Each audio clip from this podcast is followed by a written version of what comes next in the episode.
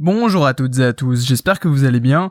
On se retrouve aujourd'hui pour un nouvel épisode de ce podcast consacré, eh bien, aux crypto-monnaies. Alors dans les deux précédents podcasts, euh, voilà que j'ai qu'on a fait euh, avant-hier euh, et, hier tout simplement, on a vu un petit peu, on est revenu un peu aux bases des crypto-monnaies, notamment qu'est-ce que c'était véritablement une crypto-monnaie et puis en gros à quoi ça servait. Parce que vous le savez, je vous le dis à chaque fois, euh, le monde de la crypto est tellement euh, tentaculaire et vaste qu'on peut pas vraiment tout euh, tout appréhender dans une seule vidéo, un seul podcast.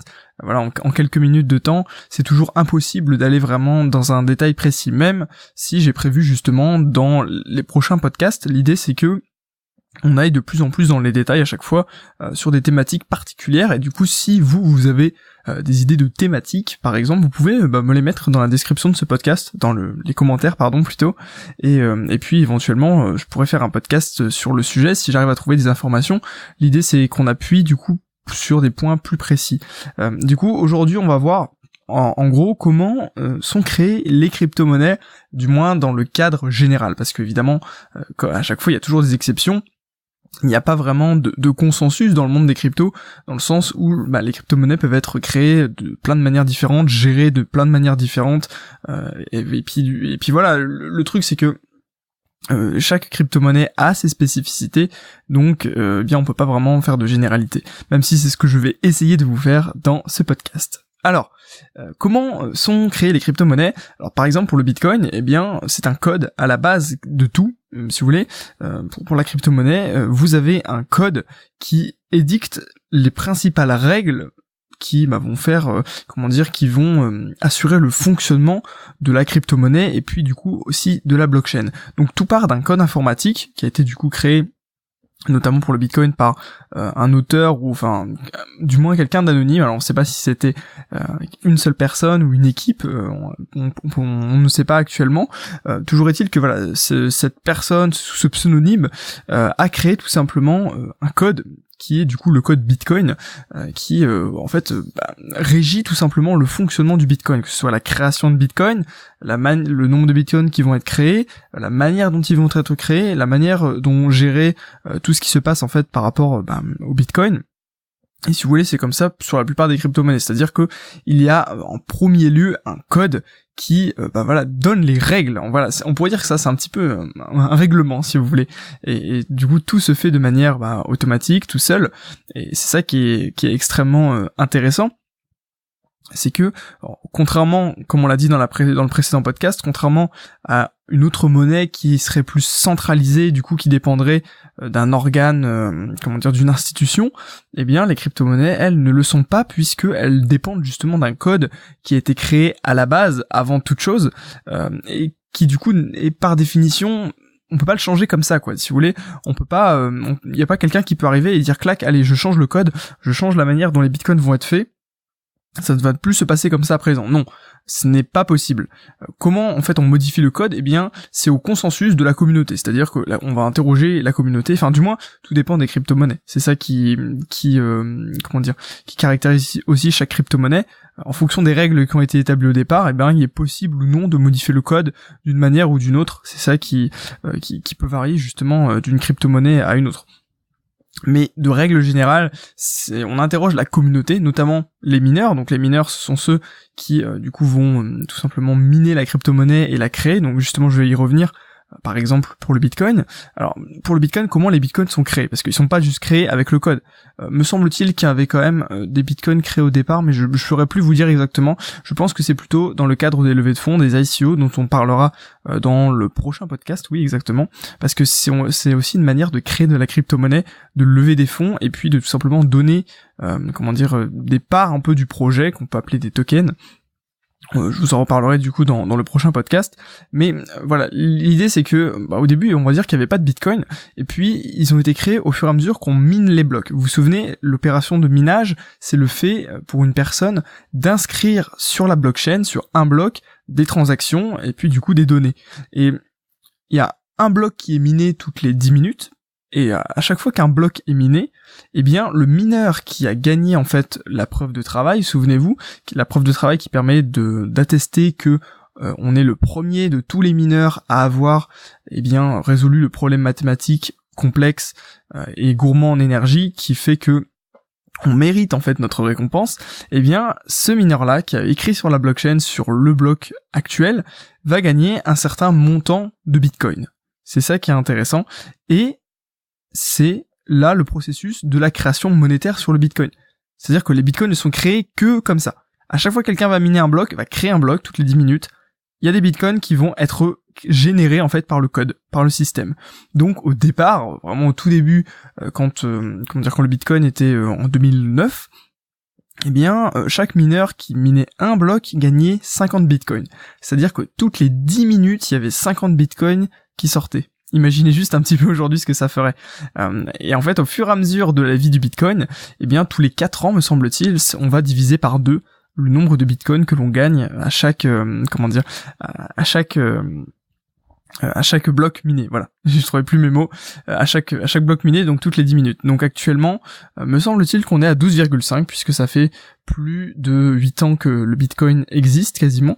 Ouais, je crois que c'est ça. Du coup, en fait, on, était passé du coup de 50 à 25 et puis maintenant euh, de 25 Bitcoin à 12,5 Bitcoin toutes les 10 minutes. Et puis ça va continuer de diminuer jusqu'à ce qu'on ait atteint le nombre maximum de Bitcoin qui est de 21 millions.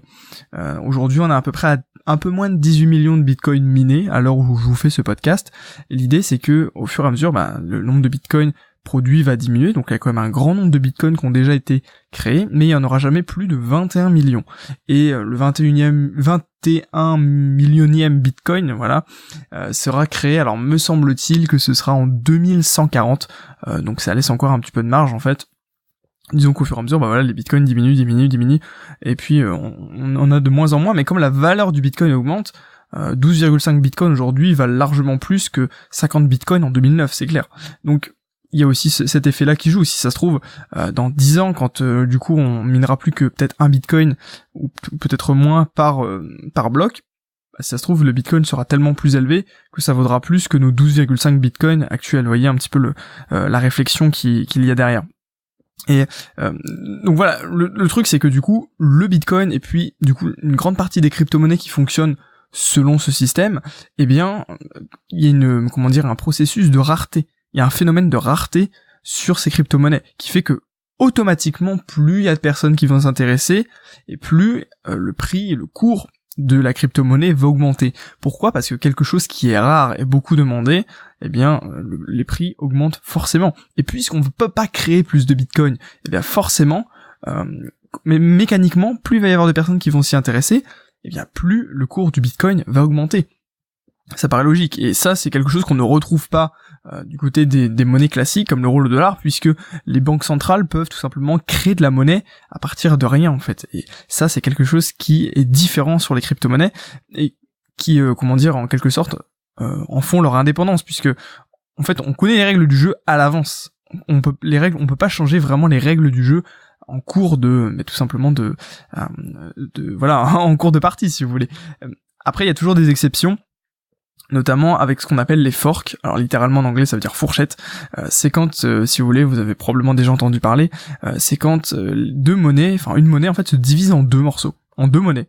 Pourquoi bah, bah, Tout simplement parce que il y, a, y, a, une partie de la communauté qui n'est pas d'accord avec soit les changements qui sont adoptés sur cette monnaie, soit qui veut tout simplement faire un changement. Et puis la, grande majorité de comment dire de des acteurs sur cette monnaie là ne souhaite pas en fait euh, changer. Par exemple, il y a eu un, comment dire un, exemple très parlant, c'était euh, en début août, je crois même que c'était le 1er août peut-être, écoutez je me souviens plus la date précise, avec le Bitcoin et le Bitcoin Cash. Alors euh, si vous voulez, il y a eu pas mal, il y a toujours des problèmes de scalabilité sur le Bitcoin, notamment sur les frais, et puis sur le temps, le temps mis par pour faire une transaction. Pourquoi? Parce qu'il y a de plus en plus d'acteurs euh, qui rentrent sur le Bitcoin, etc. Et puis on peut pas forcément euh, écrire les transactions à une vitesse euh, aussi aussi importante que, que l'on voudrait. Et donc il y a une partie de la communauté qui a décidé, notamment les mineurs chinois, qui ont décidé tout simplement de créer un Bitcoin un petit peu similaire au, Bitcoin, mais avec du coup des améliorations, notamment sur la taille des blocs. Donc c'est un petit peu technique. Et puis il y avait d'autres améliorations aussi. Je vais pas tout vous préciser. Même moi, je, je connais pas exactement toutes les modifications que, que ce Bitcoin Cash à tout simplement apporter. Mais le, le cœur du truc, c'est que le 1er août, si c'est la date euh, à laquelle ça s'est passé, il me semble que c'est ça, euh, ou le 15, j'avoue je sais plus. Eh bien, euh, ce moment-là, il y a eu, il y a eu, comment dire, voilà, un fork, une fourchette en fait sur les, les blocs de la blockchain Bitcoin. Il y a une partie des blocs qui sont partis du coup au niveau de du Bitcoin, et puis une autre partie qui est partie sur le Bitcoin Cash. Donc il y a une nouvelle monnaie qui a été créée qui s'appelle le Bitcoin Cash, et toutes les personnes qui a priori avaient du Bitcoin à cette date-là, eh bien, ont reçu du Bitcoin Cash euh, pour le, montant équivalent en Bitcoin. Donc si vous aviez un Bitcoin, me semble-t-il que vous aviez du coup euh, un Bitcoin Cash euh, en plus. Donc ça pouvait être extrêmement intéressant. Puisqu'actuellement le cours du Bitcoin Cash est à plus de 3000 dollars me semble-t-il. Bon après ça n'a rien à voir avec le cours du Bitcoin, mais voilà, en fait l'idée c'est que une partie de la communauté n'était pas d'accord avec la majorité et voulait tout simplement changer un petit élément eh bien sur, le, le Bitcoin ou une petite mise à jour et du coup, ils l'ont fait dans leur coin, et ça a donné tout simplement une dérive du, euh, bah, de la monnaie principale. Et ça, il y en a beaucoup, notamment bah, sur le Bitcoin évidemment, puisque c'est la monnaie euh, la plus, euh, comment dire, la plus emblématique des crypto-monnaies, l'emblème un petit peu. vous avez du coup bah, le Bitcoin Cash, le Bitcoin Gold, le Bitcoin Diamond, diamant, ah, voilà pardon. Euh, et puis bah, le Litecoin par exemple, le Litecoin est né d'un fork avec le Bitcoin, euh, mais il y a déjà euh, quelques années, je crois que c'était en 2011. pareil, vous avez l'Ethereum et puis l'Ethereum classique. Ah, il y, a, y, a, divers manières, il y a divers crypto-monnaies qui ont déjà eu des forks et puis voilà, j'en oublie certainement, il y en a plein.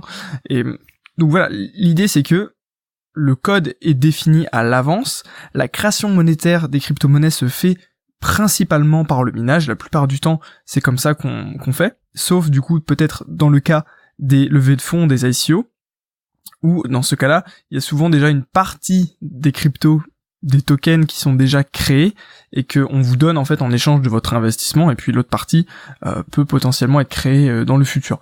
Euh, donc disons que c'est comme ça. Vous avez deux choix. Soit la monnaie se mine au fur et à mesure du temps, avec divers procédés, notamment le minage. Après, tout dépend de la crypto-monnaie. Il peut y avoir des crypto-monnaies qui qui sont générées, je sais pas moi, de manière aléatoire. J'en sais rien. en fait, il n'y a pas de limite. La seule limite, évidemment, c'est l'imagination des créateurs et des concepteurs de ce code initial qui donne vraiment euh, bah, la direction dans laquelle la monnaie va et les règles du jeu, si vous voulez. Et mais voilà, donc pour les monnaies principales, c'est le minage qui rapporte du coup de l'argent, des crypto-monnaies aux mineurs et qui permet du coup de sécuriser les transactions euh, tout en bah, produisant au fur et à mesure de la monnaie euh, jusqu'à ce que ce soit épuisé. Donc on a encore un petit bout de temps. Je me demande euh, ce qui se passera en 2140 quand le dernier le dernier Bitcoin sera extrait. je ne sais pas. J'imagine qu'on ne sera malheureusement plus là pour pour le voir, mais tout de même ce serait intéressant de voir un petit peu ce qui arriverait à ce moment-là. Euh, voilà, du coup, dans le prochain podcast, on verra du coup les ICO. Euh, qu'est-ce que c'est Comment on peut lever des fonds monstrueux avec la crypto-monnaie Et puis, si ça vous intéresse euh, d'en savoir plus sur les crypto-monnaies, la manière d'investir dessus, toutes les petites questions que vous pouvez vous poser assez basiques en fait sur ces concepts-là, eh bien, j'ai créé une section crypto-monnaie sur mon site traderpro.fr. Donc, il vous suffit d'aller dans la description de ce podcast. Et puis, euh, bah voilà, c'est traderpro.fr slash crypto-monnaie. Euh, vous allez trouver le lien très facilement. Vous cliquez et puis vous avez accès tout simplement à un guide gratuit et 100% euh, sans obligation d'inscription.